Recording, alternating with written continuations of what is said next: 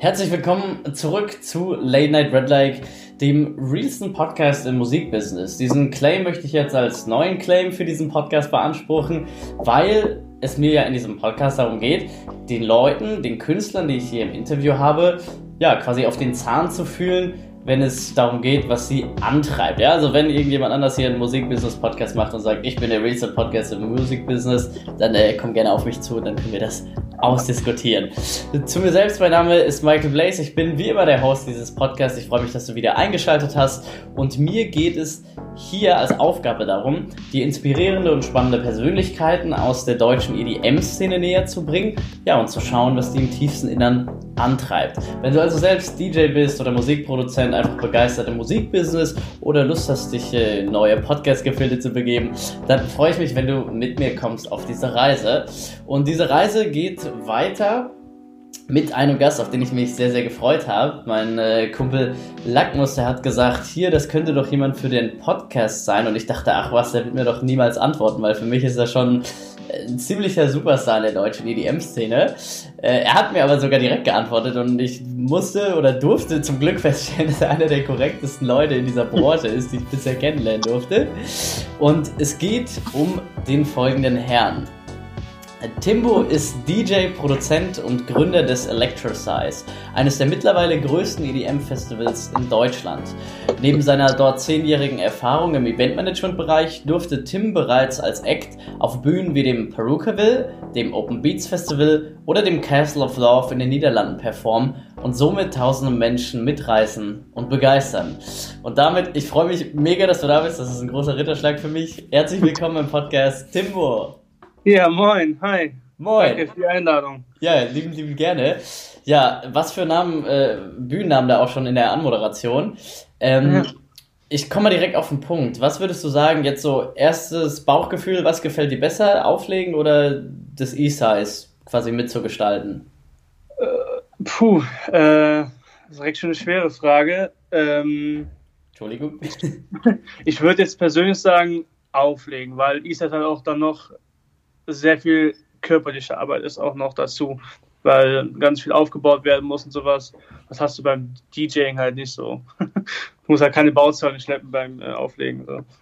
Ja, das stimmt, ja. Außer wenn natürlich mal ein Club wieder fordert, ach, du bringst dein Equipment ja selbst mit, oder? das stimmt. Hat es ja alles schon gegeben, ne? Äh, Hat es wahrscheinlich auch schon bei dir gegeben? Nee, noch nicht. Ehrlich? Hast du, hast du das noch nie gehört? Also ich habe es noch nie äh, erlebt, äh, zum Glück. Also klopf, klopf. Krass. jetzt noch nicht. Glück gehabt. Krass. Ja. Also, wo kommst du denn genau her? Oder? Ich komme äh, aus Erkelenz, also aus Katzengebütig. Das ist ein Dorf mit 800 äh, Einwohnern. Also. Ja, die Leute, die sich ja auskennen hier ein bisschen in, äh, im äh, deutschen EDM-Business, ne? Erkelenz, wenn die ja direkt merken, ach, das ist ja da, wo das E-Size stattfindet. Ja, genau, genau, genau. Und Okay, das mit dem E-Size, ich nehme an, das kam erst danach, oder? Nachdem du angefangen hast zu produzieren und aufzulegen. Oder kam das vorher? Genau, genau. Nee, es kam, also wir haben wirklich, also ich habe angefangen, glaube ich, mit, mit 14 oder sowas. Mhm. Und also mit Virtual DJ und sowas, so wie jeder anfängt, glaube ich, ne? Ja. Äh, kurze Zwischenfrage dazu, wie alt bist du jetzt? Nur damit? 28. 28, ja, krass, ja. Also wie gesagt, und schon alter Hase. Für mich. ja, bist du denn? Äh, ich bin jetzt 22. Ich habe auch Ach, angefangen mit 14. Aber, ähm, also mit alter Hase meine ich natürlich jetzt nicht, dass du ein biologisch hohes Alter hast, aber du bist halt Ach. Ne, für mich so in der, im, im deutschen EDM-Segment, weil ich natürlich deinen Namen schon seit den Anfängen, ne, äh, in meiner EDM-Erfahrung schon immer rum ja, gestreut gesehen habe. Äh, deswegen giltst du schon für mich als einer so der ne, ersten Leute, die ich da verfolgt habe. Ja, nice. Freut mich auf jeden Fall. Gut, kleiner Groupie-Moment. Okay. Ja. genau. Dann, Wo waren wir? Ähm, genau, genau, auch, äh, genau, du hast erzählt, dass du äh, erst mit DJing angefangen hast, genau. Genau. Ja, und dann äh, fing es eigentlich schnell an, dass wir halt Partys im, im Bürgersaal gemacht haben, also bei uns in der, bei uns in der, der Halle. Und dann kam eigentlich ganz schnell dass wir was Fettes machen wollten mit elektronischer Musik, also wirklich mit Techno, früher noch mit Minimal und Tech House und sowas. Mhm. Und äh, dann kam eigentlich der Hype Park uns in den Sinn. Und da haben wir es einfach gemacht. Haben wir kurz den, den Typen gefragt. Also ich kenne ihn halt, du kennst ja jeden hier aus der Gegend dann, yeah. wenn du aufs Dorf kommst. Ich kurz geklingelt, ich so, yo, wir wollen gerne eine Party machen. Ja, können wir machen und dann haben wir dann Party gemacht. Ja, und dann zehn Jahre später äh, Line-Up, von dem andere nur träumen können, würde ich sagen. Ja, also ist, das ist ja mega oft so, dass es halt dann irgendwie so aus nix alles passiert. Also Kaya sagt ja so, boah, ich will, ich will groß werden. Also das war nie unsere Intention, glaube ich, äh, dass wir irgendwie, wir wollten, dass wir unbedingt groß werden wollten. Wir wollten einfach was, was Cooles auf die Beine stellen. So. Und das, also deswegen haben wir auch nie darüber, darüber nachgedacht, sowas überhaupt, dass sowas überhaupt stattfinden kann mal. Ja, ich, ich glaube, das ist auch so ein bisschen ähm, naja, man kann das nicht Geheimformel nennen, aber ich hatte äh, in der letzten Folge jetzt den Emperor zu Gast. Das ist der Junge, mhm. der dieses Jahr den Tomorrowland DJ Contest ja gewonnen hat. Genau, kenne ich, ja. Und bei ihm war das genauso, ja. Also der war, er, er hat gesagt, er hat sogar äh, bei seinem ersten DJ Contest, weil er hatte davor ja vom New Horizons Ding gewonnen.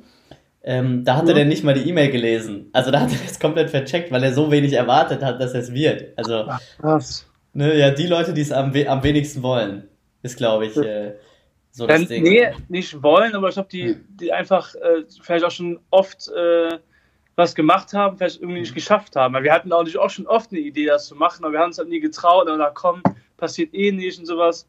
Ich glaube, mhm. viele Leute machen einfach nicht und denken, glaube ich, zu viel nach. Also, und ja. Das stimmt, glaube ich, auch wieder. Ja, also sogar auf, auf äh, ich finde sogar mehr als nur auf die Musik übertragbar. Ne? Wie meinst du? Ja, also ist ja, ist ja oft so, wie oft man Sachen einfach zerdenkt, anstatt sie einfach zu machen. Auch ja, das stimmt, das, das, stimmt. Ja, keine das, Ahnung. Ist, ist, ist einfach so. Ja, so. Also, das kann man ja wirklich auf jedem Beruf äh, auslegen, sowas. Das stimmt, ja. Ja, ey, manchmal da, äh, weiß nicht, manchmal da schiebe ich, keine Ahnung, weil ich einfach keine, keine Lust habe, gerade mal da hinten zum Telefon zu greifen. Irgendwie schiebe ich mhm. den Friseurtermin irgendwie drei Wochen auf, bis ich es endlich mal mache. Ey. Dieses, äh, das ist dann immer dieses Prokrastinieren. Ne? Ich glaube, das kann man sich auch so ein bisschen selbst beibringen, wenn man einfach jeden Tag halt was das macht. Stimmt. Das stimmt. Routine reinbringen auch. Ja, das stimmt. Ja, und bei, bei apropos Routine, gutes Stichwort. Wie sieht das denn bei dir aus? Jetzt mal als Künstler, ja, also als Timbo, wie bist du denn routinemäßig, sag ich mal, unterwegs? So in Clubs, auf Festivals im Sommer? Äh, eigentlich nur am Wochenende. Also eigentlich ist, ist ja der Job DJing wirklich nur am Wochenende und das, sag ich mal, das Selbstständige wirklich, wie man es so, sag ich mal, so halt kennt, ist wirklich halt in der Woche halt Bookings klären, mit Agenturen, äh, mit E-Sites quatschen und alles. Hm. Und das ganze Set vorbereiten, das ist ja alles vorher. Klar, das sieht immer am, am Abend oder am Tag am Festival halt immer easy aus. Ja. Aber die ganze Vorbereitung halt ist halt immer vorher. So, und das ist halt die Arbeit. Alle denken, achso, komm, der kommt hier eine Stunde auflegen äh, und dann, dann ist gut. Und danach wird getrunken und dann, dann fährt er wieder nach Hause. Ähm, ist ja auch im Prinzip so, aber halt die ganze Arbeit ist halt äh, vorher und das sehen die Leute halt gar nicht. Das ist das Problem. Also nicht das Problem, müssen sie ja nicht sehen. Ich sehe ja auch nicht, was ein Maler macht oder, oder ein Bürokaufmann oder sowas. Ne? Ähm, deswegen, aber ist halt immer, das ist halt meine Routine, ja. Also in der Woche halt alles vorbereiten und am Wochenende halt rocken. Nice. Ja, und weißt du ungefähr, äh, oder hast du auf dem Schirm, wie viel Shows du jetzt dieses Jahr schon ungefähr gespielt hast? Oder so tendenziell jedes Wochenende fast? Ja, so 60. Krass. 70, 70 ja. Das sind ja oft dann Doppelbookings oder sowas. Ähm, also bei mir ist es halt jetzt zurzeit so, dass ich halt wirklich kaum noch Freitagsbookings habe. Mhm. Ähm, auch Festivals sind ja meistens immer samstags. Äh, und ähm, ja, deswegen haben wir halt 52 Wochen, da bist du halt ungefähr 60, 70 Bookings. Ja. Nicht schlecht. und generell, genau, du hast ja schon erzählt, du hast angefangen mit Virtual DJ. War bei mir ja. auch so tatsächlich. Ähm, wie war das dann? Hattest du dann, also hat sich da jemand drauf gebracht oder also wenn wir die Uhr noch ein bisschen mehr zurückdrehen oder, oder bist du durch irgendwie ein DJ-Idol, was du gesehen hast, darauf gekommen? Oder wie, wie bist du erst zu Virtual DJ überhaupt gekommen? Oder zu der Idee aufzulegen zu wollen? Ich glaube, das kam eigentlich so, ich habe halt früher immer voll viele bei mir zu Hause immer, also alle haben sich immer bei mir getroffen zu Hause. Mhm. Äh, auch wenn wir irgendwo hingefahren sind vorher, irgendwie Karneval oder sowas. Und ich habe immer halt Musik gemacht da. Ich war immer halt der Typ, der halt Musik machen musste. Und so hat es dann angefangen. Und dann fing es dann auch an mit äh, Veranstaltungen halt, also Veranstaltungen, das waren halt irgendwie so ein, ein Vereinsheim. Das war halt wirklich nichts Wildes. Ähm, aber so fängt man halt an. Und dann kam eigentlich die Zeit, dann war ich 17 und dann ähm, hat das Auditorium aufgemacht. Und dann musste ich mir, bin ich gerade zu schnell schon? Nee, nee, alles gut. Achso, ja, und dann auf jeden Fall, dann, äh, ich hatte halt nie mit CDs aufgelegt und dann musste Ja. ich halt irgendwann äh, mit CD auflegen. Da muss ich, habe ich mir halt, dann wurde ich eingeladen, äh, ja, du musst jetzt in der Woche kommen, äh, Vorstellungsgespräch im Auditorium, äh, du musst auflegen. Ich so, ja, oh, ich kann gar nicht auflegen, also ohne, nur mit dem Laptop. Ja, da musst du halt üben. Ja, habe ich mir halt Player, Player gemietet äh, und dann habe ich halt eine Woche geübt und dann habe ich da aufgelegt. Und dann wurde ich da halt genommen. Krass. Krass, mit Vorstellungsgespräch sogar, das kann ich mir gar nicht mehr Ja, vorstellen. die, die haben da, der Laden war noch nicht mehr fertig und die haben die aufgebaut und dann habe ich irgendwie vor, vor Bauarbeitern und vor den Leuten da auf, aufgelegt, Geil. so eine halbe Stunde lang und Ja. dann haben die, haben die haben auch nachher gar nicht mehr zugehört, glaube ich. Und, Ja. äh, ja, hier Tim, du bist eingestellt und dann so hat es angefangen. Ich glaube, ohne das Auditorium wäre ich auch, äh, hätte ich es auch nie geschafft, glaube ich. Auch, Liebe auch Grüße. nicht. Krass. Das ist echt krass. Ja, das ist Also- äh, sehr schön, dass du auch da so eine Dankbarkeit äh, drüber hast im Nachhinein auch. Nee, ist ja, ist, ist, ist wirklich so. Auch mit E-Size ähm, haben wir auch oft Partys da gemacht. Ich glaub, ohne E-Size, ach, ohne Auditorium wäre E-Size auch nicht da, wo es jetzt ist. Hm. Ist ja klar. Ja, finde ich schön, dass du das aber so selbstverständlich siehst, weil, äh, also zumindest wirkt es dann auch auf vielen äh, Social Media Kanälen, so wie sich Leute halt darstellen, dass für die viel, solche Sachen eben nicht selbstverständlich sind, was ich sehr schade finde. Ja, auf jeden Ähm, Fall, Mann. Und genau, das Auditorium, ich habe nur gerade genickt, also als du gefragt hattest, ob du zu schnell bist, weil ich das schon mal gehört hatte sogar, den Namen. Ach so. Und also du machst jetzt wirklich seit deinem 14. Lebensjahr dann eigentlich Musik. Ja, genau. DJ, Veranstaltungen, genau. Okay, und, und du hast ja gerade gesagt, äh, die haben dich quasi angestellt, in Anführungszeichen. Ja, genau, ich wurde angestellt. Also Ja.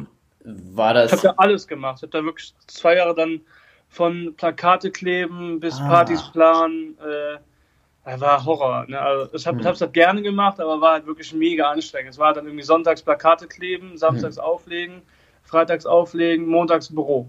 Dienstag Krass. Büro, Mittwoch Büro. Du kennst es ja, arbeiten halt so, ne? Aber halt, du hast halt dann Wochenende auch noch arbeiten.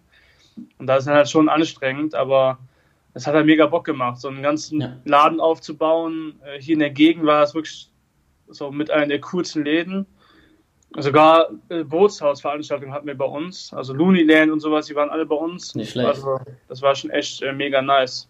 Und in welchem Aber- Jahr war das ungefähr? Ähm, 2011. Ja, krass. Ja, So, krass. Ja, das war ja die Zeit, wo das dann alles so langsam angefangen hat, hochzuschwappen. Genau. Ne? Genau, ja, je- jetzt ist ja ein bisschen so Clubsterben, aber die Anfangszeit war schon echt mega korrekt. Wir hatten ATB, donnerstags ATB, äh, mittwochs Dr. Motte und sowas. Das war echt mega cool. Das ist ein Airclan, das musst du mal überlegen. Also Ja. war schon echt mega nice. Ja. Und ähm, apropos Clubsterben, weil ich finde es auch ein sehr interessantes Thema, weil da habe ich mich auch letztens mit einem Kumpel drüber unterhalten. Was, Mhm. was glaubst denn du, woran das liegen könnte? Oder dass vielleicht dann Festivals mehr Aufmerksamkeit bekommen und äh, ja, die Clubs halt alle langsam den Bach runtergehen? Mm, Ich glaube, weil die Leute einfach nicht mehr äh, feiern gehen müssen, um einen kennenzulernen. Hm. Weil du, früher musstest du halt feiern gehen das hättest du gar keinen kennengelernt. Also auch keine Freundin oder, oder, oder ein Kumpel oder sowas. Du musstest ja wirklich feiern gehen, um Leute, Leute zu sehen. Und heutzutage geht es ja Tinder rechts swipen und, und fertig. Ne? Hm. Und äh, das, ist ein, das ist ein Ding, ich glaube, es sind mehrere Sachen. Das, das zweite ist auf jeden Fall, dass äh, die Clubs sich nicht mehr viel Mühe geben, wie ich finde. Also ohne jetzt ein bisschen zu, zu haten oder so. Ja. Aber ich finde halt, nach der, nach der, nach der zehnten Tomorrowland-Party, wo man halt dann irgendwie nichts macht, muss mich halt nicht mehr wundern, als würde halt kein Vertrauen mehr in den Club haben dann irgendwann. Ja. Weil es ist ja irgendwie alles das Gleiche. Dann nennt, nennt man das Tomorrowland-Party, stellt DJ XY hin und denkt, es wird voll. Aber die Zeit ist halt vorbei und ja, man muss da, glaube ich, echt Mühe geben, viel Arbeit reinstecken und das geht halt nicht mehr jede Woche. Du kannst halt nicht jede Woche halt ein Highlight machen, deswegen sterben die Clubs halt, glaube ich, aus. So. Hm. Und die Leute wollen natürlich auch entertained werden. Das kriegst du natürlich nur am Festival hin. Für mich ist es halt ein Festival wie so ein Freizeitpark, wie Phantasialand. Ja. So, und das kriegst du halt einen Club halt gar nicht geboten. Ne? Dann, dann musst du halt 12 Euro Eintritt zahlen. Ja, ist eigentlich auch nicht viel, aber 12 Euro Eintritt, Taxi, Trinken, da bist du auch wieder 100 Euro los. Und dann überlegen die halt zweimal, komm, gehe ich, geh ich dann zweimal ins Bootshaus, guck mir die besten DJs der Welt an, bin im besten Club Deutschlands. Ja, gib halt irgendwie weniger, also gib halt auch das gleiche aus, gehe halt nur einmal raus vielleicht. Ja. Dann im Monat. Das stimmt. Also so, so kann ich mir halt vorstellen, warum das so ist. Das stimmt, ja klar, eine eindeutige Antwort wird es wahrscheinlich nicht darauf geben, aber ich bin da sehr bei dir, also bei beiden Punkten. Also vor allem, ja, auch bei dem Punkt, dass sich halt viele Clubs auch in den Konzepten so nicht mehr Mühe geben. Klar, wie du sagst, das geht ja nicht jedes Wochenende. Ne? Du, geht ja, du kannst ja nicht jede Woche, also jeden, jeden Tag ein Highlight machen, das geht ja da nicht. Du hast halt immer ja. irgendwie Highlight-Partys und ja. Das stimmt. Aber ich, also. ich fand gerade den Vergleich zu Festival und Freizeitpark voll geil, weil das sehe ich auch ähnlich. Also, das, ähm, erste Festival, wo ich glaube ich war, war der, also so große EDM-Festival war der World Club Dome im zweiten Jahr, wo der stattgefunden hat. Mhm. Und ähm, danach direkt Tomorrowland, da habe ich auch noch, das war ich auch noch, da habe ich auch noch einem Kollegen gesagt, das ist wie ein Freizeitpark für elektronische Musik. Ja. Und äh, Shoutout, ich war auch letztens mit Danny an der Stelle, Shoutout an Danny Chris äh, im Phantasialand sogar, mhm. du es erwähnt hast. Und vielleicht komme ich auf dich zurück, weil ich hatte sogar auch schon mal, ich weiß nicht, ob du das gesehen hast, aber ähm, Disneyland hat ja jetzt Electroland. Ja, genau. Genau, ich, irgendwann will ich sowas auch äh, hier machen. Und ich glaube, der Europapark wäre ein geeigneter Partner dafür, weil die haben viel Platz. Das stimmt. Da musst du nur um Lotto gewinnen, dann kannst du es machen. Ja, da, wir, irgendwie kommen wir an die Leute dran. Ich komme auf dich zurück, auf jeden Fall. Okay, genau, dann ähm, ja, ja, ist aber auch krass, dass die das machen, aber ich, ich finde es auch krass. Aber gut. Das ist Wahnsinn. Ich, ich finde es mega, mega geil auch so, also weil, wenn es um Storytelling geht und um Branding und Konzepte, ist ja Disney also ja. für mich das Ding, ne? Ja, ist so, das stimmt wohl. Also ich glaube, das muss heftig sein. Das ist für mich auch ein, also Electroland ist ein Ziel, was ich auf jeden Fall sehr, sehr hoch so in meiner DJ-Bucketlist habe, weil einfach, ich bin mit Disney aufgewachsen, wie wahrscheinlich gefühlt fast jeder von uns. Ich, mhm. Das stimmt. Ja, ja klar, jeder. Disney. Ich kenne, glaube kenn, glaub ich, jeden Film von Disney. Ja. ähm, Aber glaubst du nicht, dass ja. zu viele, also ich habe immer das, äh, äh, oft das auf dem Festival das Problem, oder nicht das Problem, ist ja nicht schlimm, aber dass du halt wirklich nicht viele Szenenleute da hast. Ich glaube, bei äh, Electroland, dann ist das, glaube ich, noch krasser, glaube ich, oder? Meinst du von der Crowd? Mhm. Das kann theoretisch sein. Ich weiß es tatsächlich nicht. Also ich war jetzt leider auch noch nie da. Kann schon sein. Was halt ist ja nicht schlimm so, aber mhm. man merkt das schon in der Stimmung, glaube ich, wenn du halt dann schon eher Leute da hast, die halt nur da sind halt für, für äh, bisschen Party machen so. Das kann schon, das kann sein, aber es kommt halt auch, glaube ich, drauf an, so auf den, auf den kreierten Vibe, nenne ich es jetzt mal, der da, mhm. der da vor Ort ist, weil ich war zum Beispiel, letztes Jahr war ich in Vegas mhm. und habe die Chainsmoker halt gesehen in einem Club.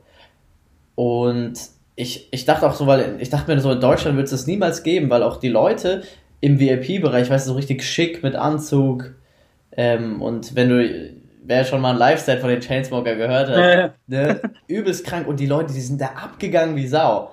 Auch im VIP, oder was? Auch im VIP, kom komplett was? abgegangen. Alles, alles scheißegal, komplett so Turn-Up auf Hard-Trap, ja. Und ich dachte mir so, okay, das ist anders als in Deutschland. Also ich, ich glaube, das kommt immer so ein bisschen ne, drauf an, äh, wie halt die Leute drauf sind, wie offen die sind. Ne? Ja, ja, bei uns muss die ja wirklich schon äh, animieren, wie ich finde. Also manchmal ja. muss die wirklich schon extrem arbeiten. Weil manchmal ist halt geil, da musst du nicht viel machen. Aber es ist halt immer, es ist überall so. Und wenn das Vegas 1000 Euro Eintritt zahlst, dann machst du auch Party, glaube ich. das war halt das Ding, ey. Ich habe, glaube ich, für ein Vorverkaufsticket, ich glaube, einen Huni gezahlt. Okay. Ja. ja. Aber Las Vegas und Chainsmokers geht das doch eigentlich noch, oder? Weil wenn du, du bist einmal da, dann machst du es halt. Ne? Das geht noch, ja. Aber wo, wobei, geile Überleitung eigentlich zu dem Thema, weil du das hattest, äh, von wegen, man kann nicht immer ein Highlight haben, ne? Das ist so gestört in Vegas, ja, ist wirklich, da haben die in dem Club Montag Martin Garrix, Dienstag Tiesto, Mittwoch die Chainsmoker ja. und, und jede Woche, jeden Tag, auch im Winter, immer. Das ist, ich weiß nicht, wie die das machen, Alter. Ähm, kleiner, kleiner Insider, ich weiß auch nicht ganz, ob das wirklich so ist, aber mein, mein Cousin, der, äh, der hat gearbeitet für eine sehr bekannte Hotelkette dort. Mhm. Ähm, und der meinte, die holen das Geld auch nicht mal über die Tickets rein, nicht mal über die ganzen VIP-Bereich, wo halt pro Person 1000 Euro Mindestverzehr ist und ähm, über die Getränke, ich habe irgendwie für einen Longdrink habe ich 50 Dollar bezahlt, so hands oh. down. Ja. Und, äh, aber dadurch holen die das nicht mal rein, sondern durch die Spielautomaten, die zu den äh, Hotelketten gehören. Ah, okay. Ja, also nur durch das Gambling können die sich das leisten. Also Leute, zockt weiter, damit wir weiter geile Acts haben. ja. ja. ja, aber okay. Casino-Kram ist ja Goldgrube. Das stimmt, ja. Ja, und es gibt halt mittlerweile, das, das Ganze wird halt immer weiter gesponnen. Ja, es gibt dann halt zum Beispiel äh, Labels, die dann zum Beispiel äh, den Mariah Carey Automaten machen. Ja? Ah. Und an denen zocken im Durchschnitt mehr Leute als an den normalen. Das Ding ist aber, die Labels verkaufen diese Automaten nicht, sondern die lassen die nur von den Hotels lizenzieren. Mhm. Ja, das heißt, ne, 360-Grad-Deal mit den Künstlern, du hast halt noch so eine zusätzliche ja, ja. Einnahmequelle. Ja. Ja, gut, das ist, das ist too much für mich, ey. Ja, es ist spannend, also das, ist echt, ja. da, ist zu viel, da ist zu viel Kohle, was da, also da, da können wir das, das können wir uns gar nicht vorstellen. Ja, nee, aber gut, Amerika ist ja auch flächenmäßig ein bisschen größer als, als Deutschland. Das stimmt, das stimmt, das stimmt. Aber ich glaube nicht, dass so viele Amerikaner da in Las Vegas sind. Also ich glaube eher Touris, oder? Ja, eher Touris, obwohl auch viele amerikanische Touristen da sind, weil Gambling mhm. ist in vielen Bundesstaaten ja verboten. Und ah, genau, das ist für die so wie quasi Malle so ein bisschen, nur nicht so abge... Äh, naja, ne? Ja, ja, klar. Ja, genau. Okay. Ähm, ja, zurück von Vegas und Electroland zum E-Size. genau. Ähm, ja, E-Size, äh, da gab es also ein Line-Up, das kann man sich ja, kannst du dir auch gerne, wenn du hier beim Podcast zuhörst als Zuhörer, äh, auf der Seite mal angucken, ja, beim, beim Line-Up, was es da schon gab, Avicii, ja, damals. Da die Bassjackers, da Tweakers, Don Diablo, Oliver Heldens, äh, Nura habe ich auch gesehen, fand ich sehr mhm. spannend. Die Ostblock-Schlampen, ähm, wie, wie kam es dazu? Also ja, du hast gesagt, ja, wir haben einfach eine Party gemacht. Ja, ist klar, aber wie kam es dazu, dass dann innerhalb von zehn Jahren, was gar nicht mal so viel ist, so ein Line-Up zustande kommt? Vor allem jedes Jahr jetzt was. Ja, man wird ja mit, mit einer Zeit immer größer und ja. dann musst du, also, na, du bist ja nicht gezwungen, aber du musst halt schon irgendwann dann halt gewisse große DJs buchen, ja. damit du halt auch die Fülle hast und damit du auch Leute, Leute ziehst halt. Und nicht nur halt die Aircleanser, weil das ist halt wie die große Family, die sind natürlich da, die sind am Start, aber du musst natürlich, um eine gewisse Größe zu wenn du eine gewisse Größe haben willst, auch dann große DJs haben, die dann einen großen Umkreis abdecken, ne? wo die Leute aus Köln kommen, aus Frankreich sogar, aus, aus Belgien, Luxemburg und sowas. Weil sonst geht es halt nicht. Bei Peruka will ist ja auch nur ein WC. Die, die müssen ja auch große DJs buchen, damit ja halt weltweit Leute kommen. Das ist, ja, das ist einfach das, äh, das Ding so, klar. Ja, und ähm, wie viele DJs habt ihr ungefähr so pro Jahr? So 110, 120, ja. Mhm. Ähm, und wie viele von denen sind wirklich so große Stars, würdest du jetzt sagen, mal so über den Daumen? Alle, alle, die bei ISAS auflegen, sind Stars. nee, finde ich nee, schön. Aber, da, nee, aber ich würde, ja, klar, du hast ja die großen DJs, aber ja. ähm, unsere, also ist nicht, es ist einfach, ähm, wenn man so guckt, sind eigentlich immer alle Bühnen gut besucht, ähm, sind alle Bühnen immer voll. Klar, wenn er halt nochmal, finde ich, asozial äh, auf einer Bühne auflegt, klar ist er dann nochmal richtig voll. Ja. Aber trotzdem, äh, ich finde, äh, ich habe ich hab, ich hab zum Beispiel währenddessen aufgelegt, während äh, Finch Asozial auf der anderen Bühne war. Und ich habe zum Beispiel gar nicht gemerkt, dass es bei mir irgendwie leerer wurde oder, oder, oder, oder voller halt. Also, das teilt sich eigentlich schon ganz gut auf. Deswegen, klar, so Superstars oder Tweakers sind natürlich die größten und sowas. Aber ähm, finde, bei Isa tut nicht so viel, finde ich. Also, ich finde, das sieht man bei anderen Festivals krasser, finde ich. Wenn dann irgendwie, weil da hast du natürlich auch ganz klar, da hast du ja Martin Garrix gegen, mhm. also in Anführungszeichen gegen, ich will ja kein, äh, kein DJ äh, Versus machen, aber gegen, keine Ahnung, äh, gegen Timbo, so zum Beispiel. Ja, gut, dann kannst du natürlich nach Hause fahren, ist ja klar. Ja. Hm, ja, gut, das ist natürlich, ja klar, gut, das ist natürlich aber auch wieder dann irgendwann so ein Reichweitending natürlich, ne? Das ist ja dann ja, auch im Verhältnis, ne? Da darf man sich ja nicht so vergleichen. Nee, das, ach, alles gut, alles gut. Ja, gut, aber äh, zum Beispiel auch, äh, das wäre ja genau derselbe Fall wie zum Beispiel Timbo gegen mich. Ach, nee, jeder, jeder, hat natürlich seine Leute und ja, die Leute kommen halt an so. Und dann, wenn die Leute halt ja. äh, dann Bock haben, dann da sind, dann ist ja nicht schlimm. Wenn halt mal weniger da sind, immer mehr, ist, ich finde das gar nicht so schlimm immer. Also passiert halt. Ja, aber ist auch nicht schlimm. Es gibt ja auch teilweise, gab es ja bestimmt auch bei dir schon Abende, wo einfach weniger Leute da waren, aber die hatten alle ja. richtig Bock und das heißt, du war am Samstag jetzt, war Sam Samstag auch im, im Süden, ja. war, war, war, okay, war es mega voll, aber es war, die Leute hatten mega Bock und es war einfach mega geil. Wo genau warst du? Ähm, New Berlin Club in äh, Neumarkt in der Oberpfalz. Also war echt cool. Was hast du da so äh, gespielt? Also konnte man auch richtig hart. Ja, ja, doch. Gehen, ja? Wollten auch. Ich habe gedacht, okay, mach ein bisschen softer, aber die wollten echt das mega hart und das war echt cool, hat mega Bock gemacht. Ja, krass. Das ist oft irgendwie, habe ich jetzt schon auch in letzter Zeit gemerkt, in so kleineren Örtlichkeiten nenne ich es mal, da sind die Leute gar nicht so zart beseitigt musikalisch, wie man vielleicht denken mag. Genau, finde ich genauso. Also ich finde, in, find in den Großstädten ja. ist es immer ein bisschen, ein bisschen softer, oder? Ja, also habe hab ich auch das Gefühl, aber ich glaube, dass das liegt auch daran, weil man da halt einfach eine größere Masse an Leuten hat. Ja. Wie du sagst, da sind nicht nur Szene-Leute. Und ja, in so Ortschaften sammeln sich dann oft so ein bisschen die, also äh, ohne das jetzt negativ zu meinen Ultras, weißt du? Ja, ist so. Nee, ist, ja. ist so. Das ist ziemlich, ja, ziemlich, ziemlich spannend. Ist ja bei uns auch so gewesen. Wir haben auch, wir waren, glaube ich, auch die einzigen, bei uns haben halt also auch so Schlager gehört und sowas. Mhm. Wir waren, glaube ich, die einzigen, die halt so elektronische Musik gehört haben, die einfach Bock darauf hatten. Und alle gucken uns immer schief an, wenn wir auf Geburtstag irgendwie so, keine Ahnung, Minimail gespielt haben oder Tech House und sowas. Ja, ja. Ne? Kannten die halt alle gar nicht. Und ja. Aber ist aber schon im Dorf echt so. Also, keine Ahnung. Komisch. Ja, spannende Entwicklung. Die Welt tut sich halt immer mehr auf, ne, durch das ganze Social Media, durch. Ja, auf ne, jeden Fall. Mal, mal schauen, wo das die nächsten, die nächsten Jahre noch hingeht. Und genau, wir haben ja ähm, gerade über das Booking ein bisschen gesprochen gehabt. Hier hören ja auch einige Newcomer zu.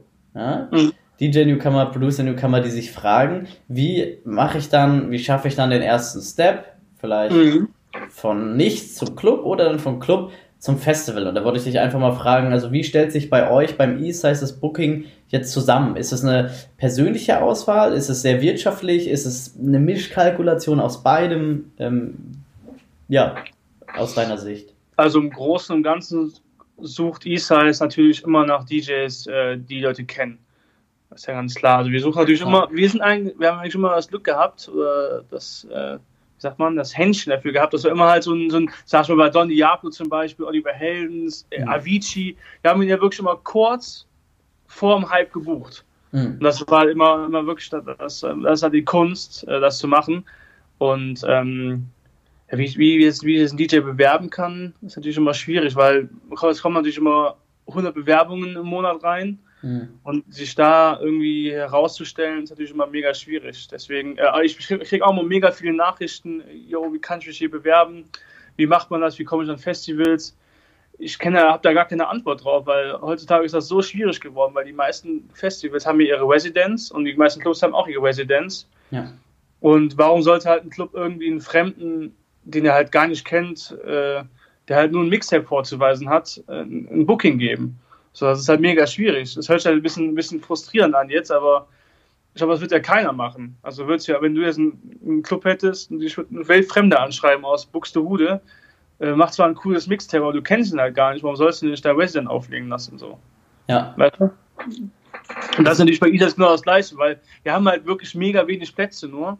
Und dann halt einem Newcomer die Chance zu geben da, ist natürlich mega schwierig, weil wir haben natürlich auch voll viele DJs, die wir halt auch einen Gefallen tun wollen, von Agenturen halt auch. Ist, ist ja oft so, dass dann, sag ich mal, Agenturen sagen, hey, yo, buch äh, DJ XY, aber nimm, nimm, nimm doch bitte den mit noch. So läuft's ja. Ne? Und dann äh, sind die Plätze halt auch ruckzuck weg. Das, das ist ja überall so. Auf jedem Festival. Da kommt man ja kaum rein. Das stimmt, ja. Ja, beziehungsweise ich sehe auch gerade diese, diese Entwicklung, die ja auch logisch ist, ja, wo du sagst, natürlich hat man irgendwann diesen festen Pool, mhm. an Leuten. Ähm, die Entwicklung sehe ich auch. Das Ding war jetzt, ja, natürlich, weil es halt so hochgeschraubt ist mit der elektronischen Musik und angefangen hat. Und die Leute, die damals angefangen haben, äh, sind halt natürlich jetzt die Leute, die dann teilweise sehr groß sind. Ich frage mich nur immer, ähm, es ist dann, ich glaube, das wird in nächster Zeit dann sehr schwierig, weil es dann vielleicht solche Sachen wie, wir haben jemanden gebucht, bevor der Hype losging, vielleicht mhm. in der Form gar nicht mehr geben wird. Glaube ich auch, ja. ja also bei, bei mir ist das so, ich, äh, ich sehe das so ein kleiner Schweif mal in mein, naja, was heißt Privatleben? Das hier ist ja auch mein Privatleben, ja. Mhm. Aber ich arbeite ja nebenbei, was äh, viele vielleicht hier als Zuhörer im Podcast auch gar nicht wissen. Ich arbeite in einem Betrieb für virtuelle Realität. Ja? Ach krass. Genau. Und das Ding ist, ähm, das ist so ein Ding auch in Deutschland, es ist noch nicht angekommen. Und ihr seht viele Sachen nicht, die ich sehe, wo ihr wahrscheinlich jetzt oder wo du jetzt auch Tim gleich sagen wirst, das ist ein bisschen verrückt, ja. Aber für mich, so wie ich die Entwicklung sehe, auch aus anderen Ländern, Japan, China, mhm. für mich wird das Ding sein, wir sind jetzt in einer Zeit, wo man als Künstler, was ich ja bei mir selbst merke, ich mache ja äh, die eigenen Produktionen alle independent, ja. Mhm. Wir sind in der Zeit, wo der Künstler sagen kann, wenn 10 Labels oder 20 oder 30 oder keine Ahnung, wie viel sagen, wir, wir wollen es nicht, ja, kann ich trotzdem sagen, okay, ich mache selbst und dann wiegt mhm. man die 500.000 Plays auf gegen deine Meinung. Ja, so. ist so.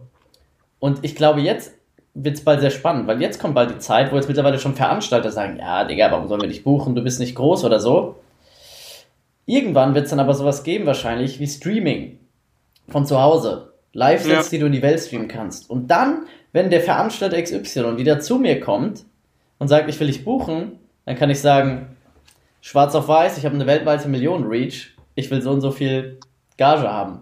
Hm, das stimmt. Also so sehe ich das also, zumindest. So, so, so, so, so läuft es ja fast schon. Es geht ja fast, also oft um Reichweite auch. Ja. Ähm, und ähm, ja, also ist eigentlich genau wie du schon sagst, ja.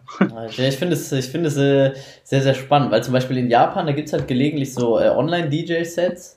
Mhm. Ne? Also gestreamt, da sind so immer eine Million Leute dabei. Ach, ja, es gibt ja schon bei, auch bei Twitch gibt es auch mega viele schon, die da einfach auflegen. Ja. Und ich will wissen, wie viele Geburtstage schon über Twitch liefen. Das stimmt, Und, ja, ja, gibt es bestimmt schon krass. Also es gab jetzt auch, äh, da habe ich mich mal kurz reingesappt, ähm, hat leider noch nicht so gut funktioniert, aber ich gebe dem noch mal ein paar Jahre. Ähm, mhm. Da gab es eine Live-Übertragung vom Post Malone-Konzert in VR, ja, da waren 2000 Leute dabei. Nice, okay. Ja, das ist auch so ein Ding, weißt du, weitergedacht in ein paar Jahren, ne, die Festivals, die können immer mehr Leute erreichen. Das stimmt, ja. Also kannst du bald theoretisch drei Millionen Leute da in Anführungszeichen reinbekommen. Stimmt. Und die können ja alle noch subscriben, alles, und die können auch richtig spenden und sowas, ne? Und, und, und, Grüße auf die Leinwand machen und sowas. Ja. Da ist halt auch Cash Cow, also kannst du richtig Kohle mitmachen, glaube ich auch, ne? Ja, es fängt an. Das ist Melken der Cash Cows fängt, fängt an, wir sind in der Zeit. Ja, aber nee, es, äh, muss alle, müssen doch alle Geld verdienen. Ja. Du kennst ja auch die Gage von den großen DJs, die müssen doch irgendwie bezahlt ja. werden. Ja, auf jeden Fall. Ja, und die Stage Rider, äh, äh, ja. Das war, ich glaube, äh, war das der Meli? Ich glaube, das war der Meli von BCB, der meinte bei der äh, Mixcon letztes Jahr, ähm, so wie die Stage Rider von einigen aussehen, müssen die irgendwie als Zweitgeschäft einen Alkoholhandel haben, weil die, also weißt du, das nie jemand überhaupt trinken kann. Hm. Ja, wir hatten ja auch schon oft, oft äh, Rider, wo, hm. wo man sich denkt, ey, warum, was soll das, ne? Also oft äh, ist es auch so, da haben dann DJs irgendwas draufstehen, wo man weiß, das trinken die niemals. Hm. Und dann steht es nachher im Kühlschrank bei dir. Ne? Aber es ist halt mega teuer alles. Und das, das wissen die oft gar nicht, die DJs. Ja. Weil es ja oft die Labels machen und die Agenturen, die ja einfach irgendwas draufschreiben. Das ist auch so komisch, ne? Also dieses, ich weiß auch nicht, ob das manchmal einfach gemacht wird, um so zu zeigen, oh, wir sind krass, wir haben einen Status, weißt du, ob das einfach so ein Flexen ist.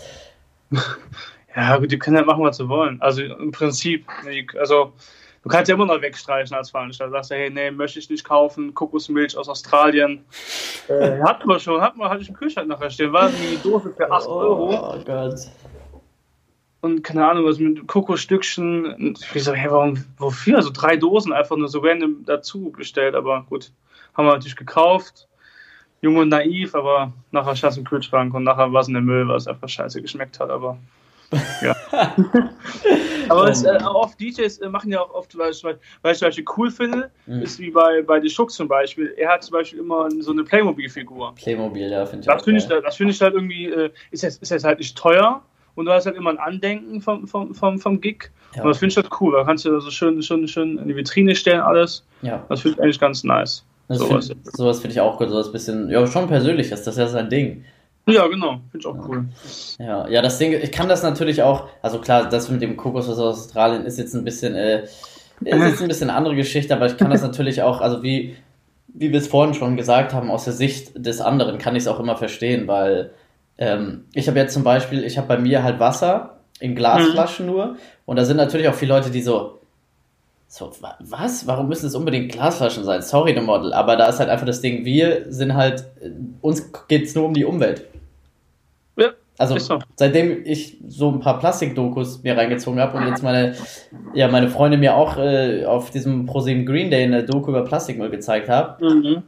Ich kann, das sind so Sachen, die kann man dann einfach nicht mehr hinnehmen, ne? Aber das, das sind ja auch andere Sachen, oder mit der Playmobil-Figur, das ist ja anders als, äh, ja, ne, gib mir mal die Kokosmilch aus Australien, die ich eh nicht ja, trinke. Und ich meine, keiner wird ja jetzt ein Bein, äh, äh, ach, hier ein Bein rausziehen, wenn er hier irgendwie eine Glasflasche Wasser kauft oder sowas. Deswegen, ja. also ich finde, auch wenn man immer so sieht, so ja, die haben Unterhosen im Wider stehen und sowas, na klar, das ist ein bisschen übertrieben, aber du musst natürlich auch mal überlegen, ja. wenn die halt wirklich mal zwei, drei Wochen on Tour sind, dann haben die halt nur einen Koffer dabei oft. Ne? Und das, ja. das vergessen halt die Leute. Wir sehen halt immer so, boah, guck mal, die haben zehn Unterhosen, voll lächerlich, aber wenn die halt wirklich dann on Tour sind und können sich halt kaum duschen, irgendwie müssen halt vom Backstage zum Backstage laufen, hängen irgendwie fünf Minuten im Hotel, ja. da wird halt schnell in den Backstage umgezogen und dann hast du wenigstens eine frische Unterhose da, ne? Also, das ist halt alles, klar, ist alles nur Komfort, man muss es nicht haben, aber wenn man es hat und eine Unterhose, die müssen ja jetzt, muss ja jetzt keine von Hugo Boss sein. Ja. Ähm, das sind ja meistens immer irgendwelche random Unterhosen von HM für 3 Euro das Stück oder sowas, keine Ahnung deswegen finde ich es halt immer noch okay so. Und man kann es ja immer wegstreichen als, äh, als Veranstalter noch, wenn man es halt wirklich nicht will, aber. Ja. Das ja, hat schon alles irgendwie einen Grund. Also keiner will sich ja irgendwie da jetzt extra, also das glaube ich sicher, dass irgendwie eine extra ärgern will. Ja komm, wir schreiben jetzt mal zehn Unterhosen drauf, um den zu ärgern. So. also, nee, glaube ich auch nicht. Weil die wollen, weil Agenturen wollen ja auch mit dir gut zusammenarbeiten. Deswegen, ja. also es macht ja keinen Sinn, halt irgendwie Veranstalter zu flexen oder sowas. Genau, ja, vor allem auch langfristig, ne? Ist genau, ja, genau. Also du magst einen nicht, vielleicht dann, irgendwie, keine Ahnung. Ja gut, das kann natürlich immer sein, wenn dann bei einem von den zehn Veranstaltern der Ride auf einmal ganz komisch ist, dann, äh, dann weiß man das natürlich, ja. Aber äh, wenn wir nochmal so ein bisschen auf die Acts äh, zurückkommen, beim, beim E-Size, hast du mit denen wirklich persönlichen Kontakt? Also bist du da irgendwie in der Betreuung? Nee. nee. Ähm, das haben wir mal gemacht, aber als Problem ist, als DJ Stage Manager zu sein, ist halt echt nicht so cool, weil mhm. du musst halt leider auch mal ein bisschen härter sein als Stage Manager und ich als DJ kann halt nicht zu einem anderen DJ hart sein, weil dann mhm. nachher nachher boah, was Simnel für, für den Arsch. Äh, das funktioniert halt nicht. Und so, mhm. so ein Typ bin ich auch nicht, der dann irgendwie sagt so, boah, nee, das geht jetzt nicht, du darfst jetzt keinen mehr hochnehmen oder sowas. Also ich kann bin einfach nicht so dann der Typ, der einfach so hart durchgreifen kann und das müssen andere machen. Und ähm, deshalb habe ich eigentlich so kaum, klar, so Backstage, so hallo, man kennt, man kennt ein paar, alles cool, aber so persönlichen Kontakt so kaum eigentlich. Also ich kenne wirklich ein paar DJs, mit denen quatscht auch viel, aber jetzt nicht so, dass ich jetzt irgendwie stundenlang mit denen da irgendwie über, über Festival laufe oder sowas. Okay, das ist auch gar nicht mehr, also viele denken immer so, im Back, alle wollen immer in den Backstage rein oder sowas, da geht eigentlich gar nichts ab, weil alle sind eigentlich so kurz, kurz, knapp gebunden, hm. weil oft gerade im Sommer, gerade im August, Juli, Juni, ähm, ja gut, da ist der Sommer. Ja, ja. äh, ähm, da ist halt Stress für die. Da haben die irgendwie drei Bookings am Tag. Da wird, der, da wird halt nicht lange gechillt. Da wird auch nicht gesoffen wie, wie, wie sonst was. Da wird halt gearbeitet. Ne? Da müssen die halt äh, zum, zum, zum Gig hoch und dann wieder runter. Und dann kommt der, kommt der Shuttle und dann geht zum nächsten Gig. Ja. Ne, deswegen ja, sage ich zu meinen Freunden auch immer, ja, was wollt ihr im Backstage? Da ist nichts, da ist nur Stress, da ist ein bisschen Bier und Essen und das war's. Das stimmt, ja. Also finde ich so. Und gerade die großen DJs haben sowieso meistens ihre großen Räume, da kommst du eh nicht rein. Ja. Deswegen, also, ja. Ja, aber ich kann es auch total verstehen. Also ich kann auch total verstehen. Ist ja auch jeder ein anderer Typ, aber auch wenn man sehr extrovertiert ist, dass man da einfach mal diese Ruhe braucht, ja, wenn man so on the rush ist und belagert wird. Wir hatten auch schon DJs, die wollten einfach, die wollten eine Playstation haben zum Beispiel, wollte einfach nur FIFA zocken. Krass. So ja. fünf Minuten vor dem Set hat der FIFA gezockt. So. Geil. Das war schon krass. Ja, das glaub, ja gut, ja, das ist halt so ein bisschen mal dieser, ähm, ja, sag ich mal, Dive in wieder in, in das kurz normale Leben, ne? Das denke ich auch. Einfach runterkommen vielleicht vorgenommen. Ich weiß es auch nicht. Ich bin ja eigentlich, also ich bin eigentlich immer relativ ja, schon nervös, aber ich mache jetzt, habe jetzt kein Ritual oder sowas. Du musst jetzt nicht irgendwie FIFA spielen vorher oder sowas, aber jeder ist anders, ne? Jeder ist da, jeder geht da anders mit um, ne? Ja, ja, es ist ja jeder, ja, jeder Mensch ist halt individuell, ne? Und jeder weiß ja selbst, was ihn äh, Was auch gut ist. Ja. Das ist wichtig, ja. ja. Und okay, generell nochmal, ein großer anderer Loop, um den aufzumachen. Ähm, seit mhm. wie vielen Jahren? Du hast angefangen mit 14, hast du ja gesagt, ja, und dann erst kam das DJing, dann kam das mit dem E-Size und jetzt alles, worüber wir gesprochen haben. Äh, seit oder nach wie vielen Jahren hast du es geschafft, das zu deinem Hauptberuf zu machen? Mhm.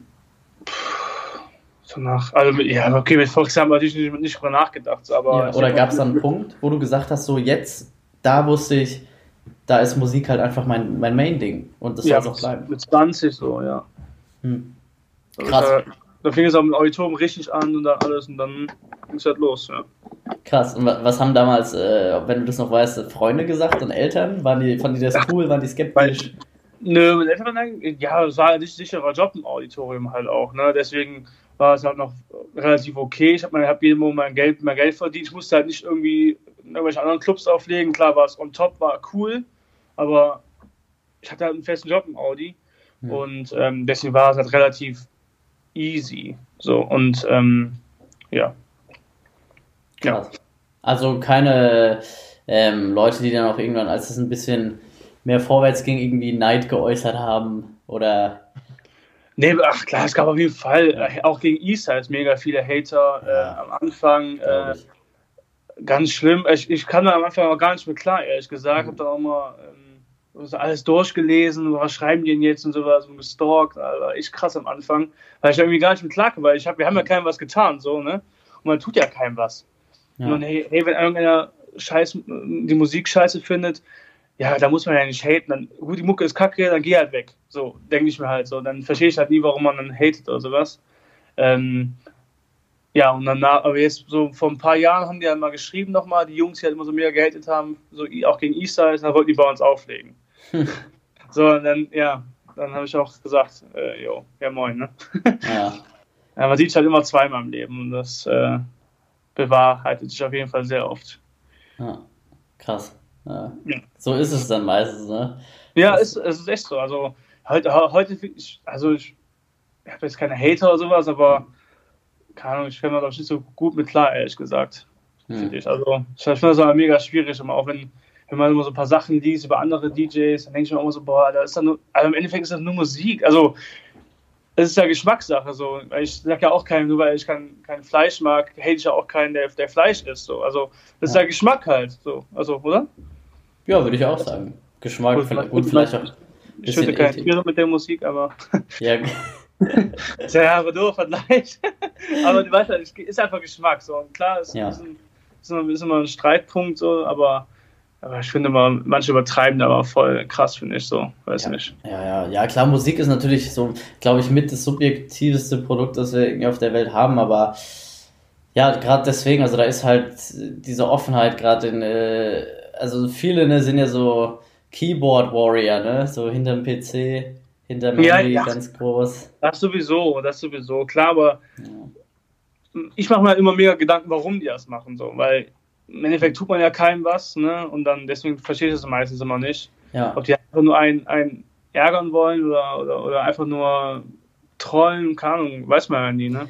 Ich, ich weiß es nicht.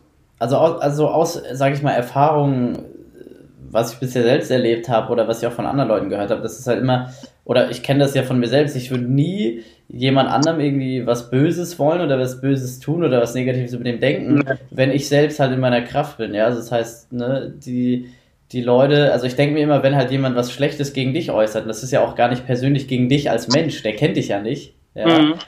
der, der ist aber mit sich selbst halt einfach nicht so im Reinen, weißt du, dass er halt da diesen, glaube ich, diese Stärke auch zum Beispiel zeigen kann, einfach mal sagen kann, boah, ich finde das cool, was du machst, ne, weil es ist natürlich sehr einfach mit irgendjemand, so auf irgendjemand zu zeigen und zu sagen, so, ja, der hat es doch gar nicht verdient, anstatt halt mal auf sich selbst zu gucken und zu sagen, so, warum stehe ich jetzt nicht da, weißt du? Ja, ist so, ist so. Also, bei mir kam ja. irgendwann auch der Punkt, wo ich so gesagt habe, anstatt, dass ich mich mit ganzen anderen Leuten auf Insta vergleiche, ne, dass ich so mhm. gesagt habe, frag dich doch einfach, warum stehst du nicht da und was kannst du besser machen, damit du halt irgendwann da stehst, wo du hin willst.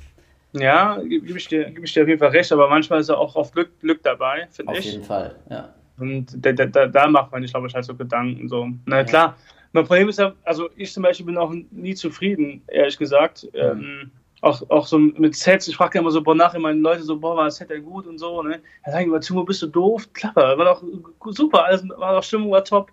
Ich so, ja, hm, aber der Track hätte ja sein müssen. Ich bin da mega kritisch immer. Hm. Und deswegen vergleiche ich auch immer mega, mega viel. Ich glaube, das ist, glaube ich, auch ein mega Fehler, aber das ist halt Instagram und Social Media Kram, das ist halt echt äh, toxisch, ja. was das angeht. Also, ja. Am besten mal wirklich mal nicht so viel gucken, immer am besten mal auf sich selber gucken, aber es ist halt schwierig, ne? gerade in der Branche, da vergleicht man halt schon äh, gerne. Ja, das ist das, das ist das Ding. Das ist auch tatsächlich das Ding, äh, ich, ich folge ja auf Instagram keinem mehr.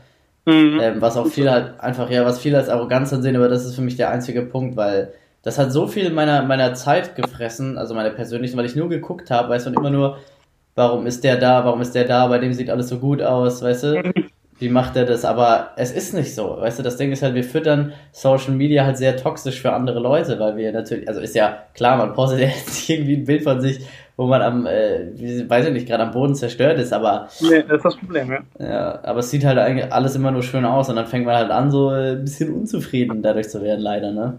Auf jeden Fall. Ist ja auch viel mal mehr Schein als Sein, ne? Das stimmt, ja. Sieht einfach mal alles immer nur sehr gut aus. Aber warum, ich würde ja auch nie was Schlechtes hochladen. Ja. Also macht ja, also macht ja keiner bei Instagram. Dafür ist es ja auch nicht gedacht. Nee. Ähm, man will sich auch präsentieren. Ich schreibe auch in den Lebenslauf rein, ja, da habe ich scheiße gearbeitet oder so. Also ja. so, so, ist, so ist Instagram ja. Die Veranstalter gucken ja auch auf Instagram. Ja. Da wollen die ja kein, kein äh, wollen die dich ja nicht sehen, wie du dann sagst, boah, mh, hm, scheiß Gig und sowas. Das wollen die ja gar nicht sehen, leider. Ne? Ja. leider, willst du ja auch nicht sehen. Ja, ja.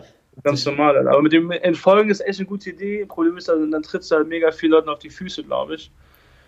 Ähm, so. Ja, das stimmt. Also das sollte ich auch gar nicht so egoistisch anhören, aber ich war, also mir, mir war das halt selbst einfach äh, wichtiger, dass ich mir da nicht mehr selbst so einen Stress mache. Ja, das machen, das machen ja. ja mega viele. Ach, ich, ich, ich finde das, find das mega cool. Ich habe auch schon überlegt, das zu machen. Mhm. Ähm, aber ich habe hab keinen Bock auf die ganzen Nachrichten dann, äh, yo, warum entfolgst du mir? Weil ich auch so bin. ich würde, glaube ich, auch direkt nachfragen, hey, warum, warum bist du mir entfolgt? Habe ich irgendwas getan? Ja, ja. Und äh, deswegen, äh, alles gut. Ich folge ja auch nicht so vielen Leuten jetzt. Ja. Ähm, aber ist, ich weiß, was du meinst auf jeden Fall. Man guckt dann immer und dann, dann guckst du da wieder, ach krass, der ist da und da. Hm, und ja, aber du kann, im Endeffekt kannst du es ja eh nicht ändern. Ne? Die haben, jeder hat es irgendwie verdient. Da ist, keiner wird ja so reingeschubst. Also klar, man hat, man hat Glück aber ich kann mir nicht vorstellen, dass irgendeiner jetzt da. Also, man muss ja schon ein bisschen was tun. Ja, jeder hat seinen Erfolg verdient, glaube ich. Genau, irgendwie schon. Klar kann man immer ein bisschen meckern über viele DJs, so, die dann irgendwie dahin gekommen sind, aber hm. Ist halt so. Ja. Man kann es ja nicht ändern. Genau. Die hören, die hören nicht auf jetzt, damit nur weil er jetzt irgendwie ein bisschen sagt, boah, du bist da, du bist da ohne Grund. So. Ja, ist so, ne? Also das würde es sie dann interessieren auf irgendeinem Level. Ja, ja, ist so. Die sind halt da oben fertig. So. Ja. ja, das ist ja auch immer das Ding, was man sich überlegen muss, ne? Wenn man vielleicht mal einen negativen Kommentar oder liest oder hört oder von jemandem, ne? Also da musst du sich auch überlegen, ne? wenn die Leute wollen, dass du aufhörst, ne? das, also es wird ja niemals durch sowas erreicht werden. Also nee. weil, Einfach Hater dann, ne? Hate is gonna hate. Ist so, und Potato ja, gonna potato. Ja, genau, aber so ist es ja einfach. Da, kann, da wird es auch nie ändern. Ich hatte mal das beste, äh, haben wir noch Zeit, oder? Ja, klar. Ja. Achso, das beste, beste Beispiel war, ich hatte mal wirklich so vier Jungs, die waren mhm. mega korrekt immer, die waren immer auf mein, auch bei meinen Gigs immer. Mhm. Und auf einmal nach E-Size äh, fingen die halt an, überall rumzuhaten. Ja, Timbo, aber richtig krass, ne? Timbo ist scheiße und hin und her, ne? Ja. Und ich dachte mir so, ja, komm, habe ich scheiße aufgelegt, okay, also ist ja nicht schlimm. Aber er fing ja wirklich an, so auch ein bisschen beleidigend zu werden. Hm. Und ich habe mir also gesagt, hey, jetzt komm, jetzt fragst du halt mal nach, weil ich kannte die auch halt, weil die auch immer oft auf, mein, auf meinen Veranstaltungen waren. Und dann kam nachher raus, dass die wohl bei E-Size äh, am Schwarzmarkt Tickets gekauft haben und nicht reingekommen sind. Und einfach ein Ventil brauchten. Und ich so, Leute, wollt ihr mich, meint ihr jetzt ernst? Deswegen, deswegen seid ihr so am Haten. Ich kann doch gar nichts dafür. so, aber die haben, deswegen haben die es nur gemacht. Und das, glaube ich, ist mega oft so, dass Leute gar nicht so einen krassen Grund haben. Einfach nur irgendwie einen suchen, der was tun hat und dann äh, einfach loslegen. So. Ja. So. Ich habe natürlich voll Gedanken gemacht. Ich so, hey, warum und, und, wieso? Und dann so was Dummes eigentlich. Absolut krass. Ja, man braucht halt irgendwie, oder das ist irgendwie so ein bisschen leider so Human Nature, dass man halt so einen Sündenbock irgendwie ja. sich sucht, ne? Ja, aber ich kann, also das war echt krank. Ich habe hab mich nachher krank gelacht darüber, weil das echt so dumm war. Weil was kann ich denn dafür, wenn die Tickets kaufen am Schwarzmarkt, irgendwie gefälschte Tickets und dann nicht reinkommen? So. Ja, man will ja nie selbst äh, schuld sein. Das sowieso nicht. Ja. ja, aber ja, witz, witzige Anekdote. Ne? Und das, das, ist, das beschreibt, glaube ich, ziemlich gut, also als Metapher, was halt oft hinter so Kommentaren oder sowas steckt. Ne? Ja, ist auf jeden Fall. Ja, sehe ich genauso. Ja. Und soll es, glaube ich, gar nicht so ernst nehmen, weil es einfach, glaube ich, nie krass ernst ist. Also, es ja. hat immer heißer gekocht, als gegessen wird. Ja, die, ja, die Menschen, wie gesagt, die kennen ja auch gar nicht persönlich das, was sie, was man auf Instagram über dich sieht oder bei Spotify von dir hört oder so. Das, das zeigt ja einfach nicht, und das denken so viele Leute, aber das zeigt ja nicht deinen Charakter. Die kennen dich ja nicht als Mensch, die wissen ja nicht, wie es in dir drin aussieht. Die meinen das ja gar nicht gegen dich als Individuum, weißt du? Ja, das stimmt schon. Ja, gut, aber wenn du halt schon mehrere Meinungen vertrittst, dann hast du ja schon irgendwie schon ein Bild von, von einer Person. Also wenn ich jetzt ja. hier, sage ich mal, ein paar Meinungen vertrete, dann hast du ja schon ein Bild von ihm, finde ich, oder? Also auf jeden Fall, also auf jeden Fall hat man ein Bild, aber ich finde es halt immer ein bisschen, hm, ich finde es halt ein bisschen plastisch, wenn es Sinn macht, weißt du? Ja, schon, das stimmt. Also, Klar, ja. du bist, ja, bist ja trotzdem noch im Social Media Live jetzt gerade. Ja. So. Das stimmt schon, ja. Ja. Da gebe ich dir auch recht. Ja, mal gucken, wie das mit der Entwicklung auch hingeht, ne? mit dem ganzen äh, virtuelle Realität, AR. Ähm, ja, ja, ich denke mal, kommt. Also, da wird ja, gibt ja auch die VR-Brillen mit PlayStation, alles. Ja, ja. Ich denke mal, denk mal, jetzt gibt es ja, jetzt, wir hatten ja auch bei ESA die Silent Disco. Ich denke mal, das nächste wird sein halt mit VR-Brillen. Das ist wirklich dann Timbo, ich will dir nichts sagen, ne? Aber ich, äh, ich, ich, ich hab schon, ich bin da gerade dran, ne? Mhm. Ich, hab, ich kann schon in VR mit dem Vinylsystem auflegen. Das habe ich letztens, letztens, hab ich letztens gesehen, bei Instagram oder mhm. DJ halt mit VR, das habe ich letztens gesehen. Ja, das, ja, das wird halt das nächste sein, so denke ich mal. Was, aber ich denke mal, es wird auch viel Negatives stoßen, so, aber ja. das würde ich ja trotzdem durchsetzen, weil Virtual Reality ist einfach, ja, es kommt. Es, du kannst dich ja. in, kannst nichts gegen machen. Ist einfach so. Ja, und auch, ich kann das total verstehen, wenn man dagegen hatet. Und ich bin auch mhm. sehr vorsichtig, was eine neue Entwicklung angeht. Aber das ist auch so ein Ding, das war wie, ich habe mich, als ich das erste Mal in der Brille drin war, ich habe mich gefühlt, wie als ich das erste Mal einen 3D-Film im IMAX gesehen habe. Mhm. Das war das, der Wahnsinn. Ich weiß nicht, hast, hast du schon mal so ein, so ein Ding auf? Ja, ich habe das mal, hab das mal bei, ähm, was mal gemietet gehabt, weil ich mhm. wollte es mal halt nicht kaufen, ich wollte es mal testen. Ja. Und ähm, ich fand es cool, aber ich fand es halt doch nicht ausgereift. Also wenn du halt mhm. wirklich dann Games spielst auf der Playstation äh, 4 gerade, äh, 4K und alles, ja, dann bist du halt anderes gewohnt und dann willst du halt auch nicht irgendwie so ein Downgrading haben. Also wirklich ja. so ein so schlecht, schlecht also da ist wirklich schlechtere Qualität. Du zockst ja wirklich PS2-Niveau, finde ich dann. Ja, Oder ja, wir sind ja noch auf so einem Nokia-Level, sage ich immer. Ja, genau. Ne. Ist trotzdem geil, ja. Alles cool, aber auch so das Handling und sowas fand ich halt irgendwie alles nicht so cool. Ich habe dann irgendwie Doom gehabt nachher.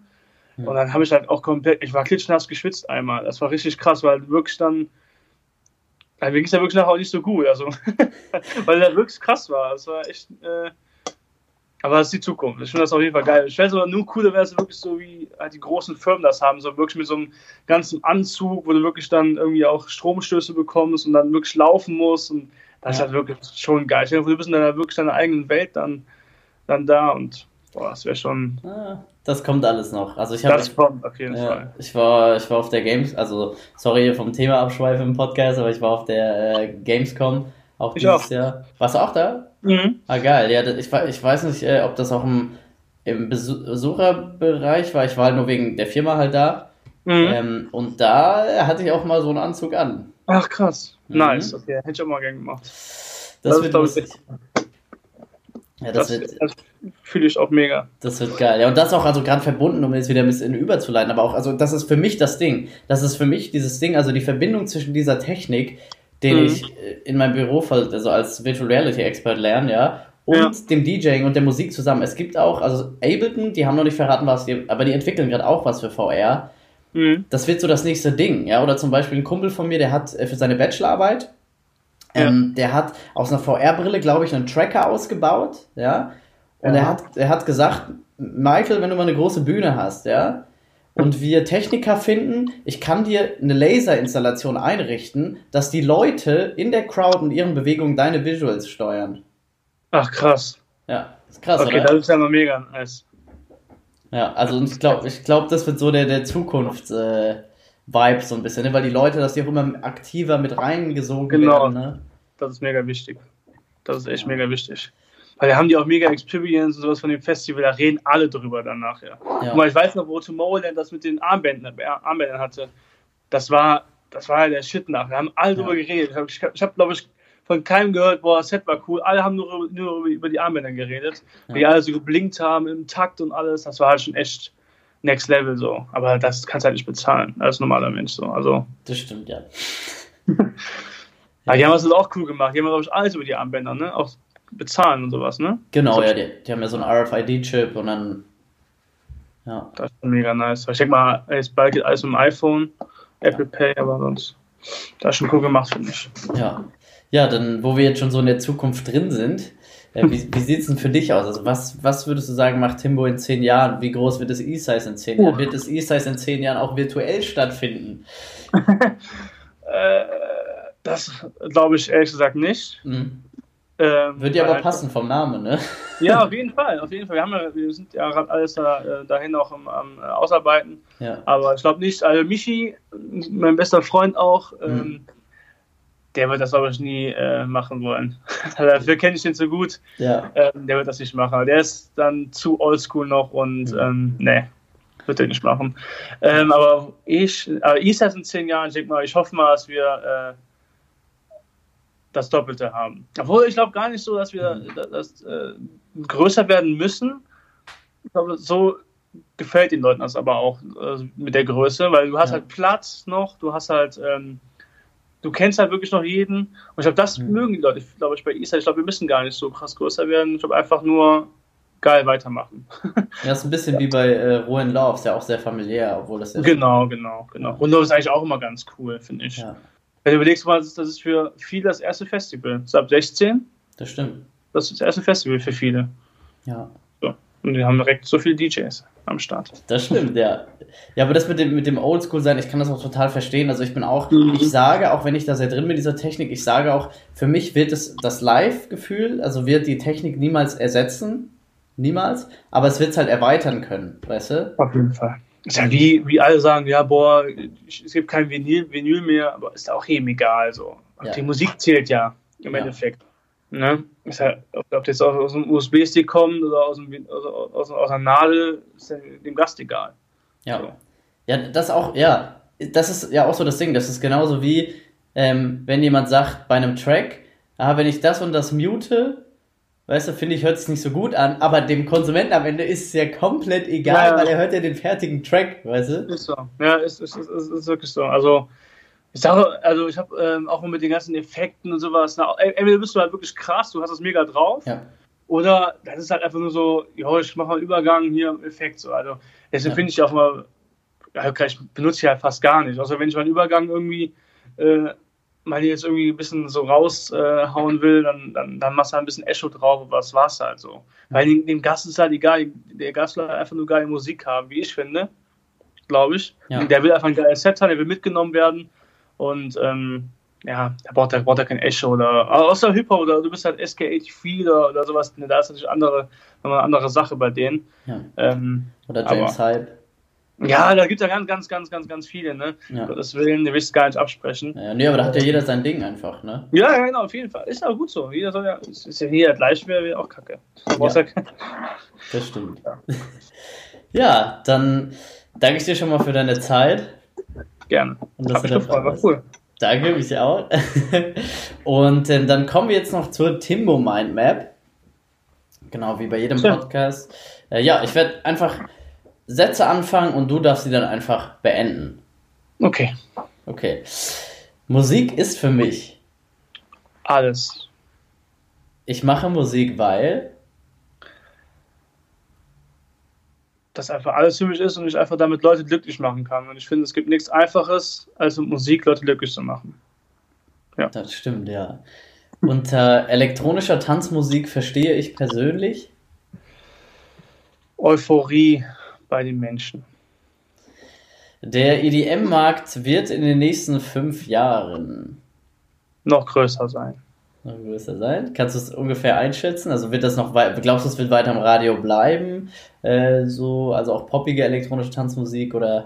Also jetzt, wo ich gehört habe, äh, dass Martin Garrix für, für, die, für die Euro nächstes Jahr mhm.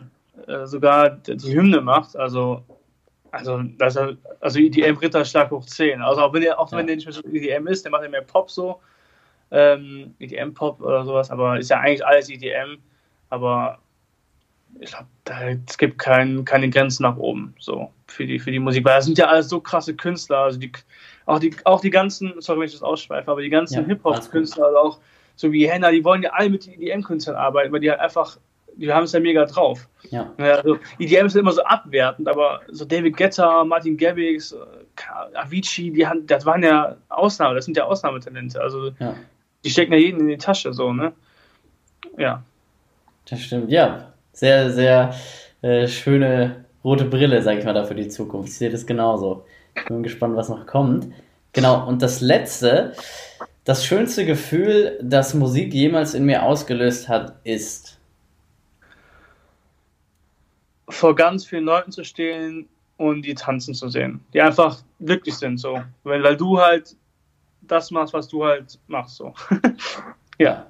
Sehr schön. Ja, ich glaube auch, dass es so ein bisschen im ich will nicht sagen Erfolgsgeheimnis, ich mag immer diese pauschalisierenden Sachen nicht, aber ich glaube, Leute haben einfach eine wahnsinnige Freude daran, egal in welchem Bereich, Leuten mhm. zuzusehen bei dem, was sie halt einfach erfüllt. Ja, ist doch, guck mal, was gibt's Besseres?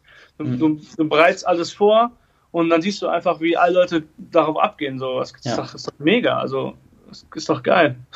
Das stimmt. Also, ich kann mir nichts Besseres vorstellen. Das ist doch mega cool. Das sind einfach die Früchte deiner Arbeit. Ja. Und äh, es funktioniert. So. Ja. Ja, ich, geil. ich kann mir auch nichts Besseres vorstellen. Dass es bei dir funktioniert als Künstler als auch als ähm, Founder vom genau. E-Size, ne? Sieht man ja. Hm. Und ja, wie gesagt, da vielen, vielen Dank nochmal für deine Zeit. Ich hoffe, wir sehen uns ja wahrscheinlich dann nächstes Jahr, werde ich mal vorbeikommen. Sehen wir uns dann dort. Auf jeden Fall. Und ja, dann, ah ja, genau, eine Sache, die ich jetzt immer noch mit jedem mache, wo wir schon auch über das Thema Social Media geredet haben, ja. Mhm. Ähm, wenn du wüsstest, ja, du könntest noch eine einzige Instagram-Story machen, 15 Sekunden, vielleicht auch zwei, 30 Sekunden, oh. mhm. und du würdest danach von dieser Welt gehen müssen. Was würdest du da rein sagen? Boah, schon nie Gedanken drüber gemacht. ähm, glaube, dass ich äh, dass ich halt coole Freunde hatte, eine nice Familie. Aber das ist ja so ein Klassiker, glaube ich, oder? Ich weiß nicht, was ich sagen würde. Nee, das, das hat bisher noch niemand gesagt. Also jeder hat was anderes gesagt. Echt? Also ja, ich würde mich halt bei meinen, meinen ganzen Freunden bedanken, dass sie alle für mich da waren, bei meiner Familie und alles. Also, ja. Nice, ja, das, das zeugt sehr viel, finde ich, von deinem Charakter einfach. Ja, ja aber das ist ja so, also du willst ja das Wichtigste sagen. Und ich denke, das Wichtigste ist einfach, sich zu bedanken bei den Leuten, die immer für dich da waren. So, ja. Ich. Ja. Finde ich auch, ja. Sowas, sowas von einem Organisator eines so großen Festivals zu hören, finde ich immer sehr schön, weil es zeigt einfach ein bisschen den Spirit dahinter. Mega wichtig. Ja, ist auch so. Ja, dann vielen Dank nochmal für deine Zeit. Ich habe zu danken. Ich fand es mega cool, hat mega Spaß gemacht. Danke dir. ja, und dann äh, für dich als Zuhörer vielen, vielen Dank, dass du auch dieses Mal wieder dabei warst bei Late Night Red Like. Ich freue mich und ich hoffe, du konntest ja neue Erkenntnisse sammeln, ein paar Golden Nuggets dir raussuchen von dem, was Timbo erzählt hat. Ja, das äh, Electrosize und die Kanäle von Timbo, die verlinke ich wie immer in den Show Notes. Da kannst du dich gerne mal umschauen. Und ja, dann bleibt mir nur noch wie immer zu sagen, vielen, vielen Dank. Mein Name ist Michael Blaze. Unser heutiger Gast, der nennt sich Timbo und das hier ist der realste Podcast im Musikbusiness. Late Night Red Like, ich wünsche dir einen mega geilen Monat äh, bis ins neue Jahr, denn diese Folge wird rauskommen, wenn jetzt Dezember ist. Ich wünsche dir schon mal einen guten Rutsch, frohe Weihnachten, genieße die Zeit mit deiner Familie und wir hören uns dann im Januar. Mach's gut!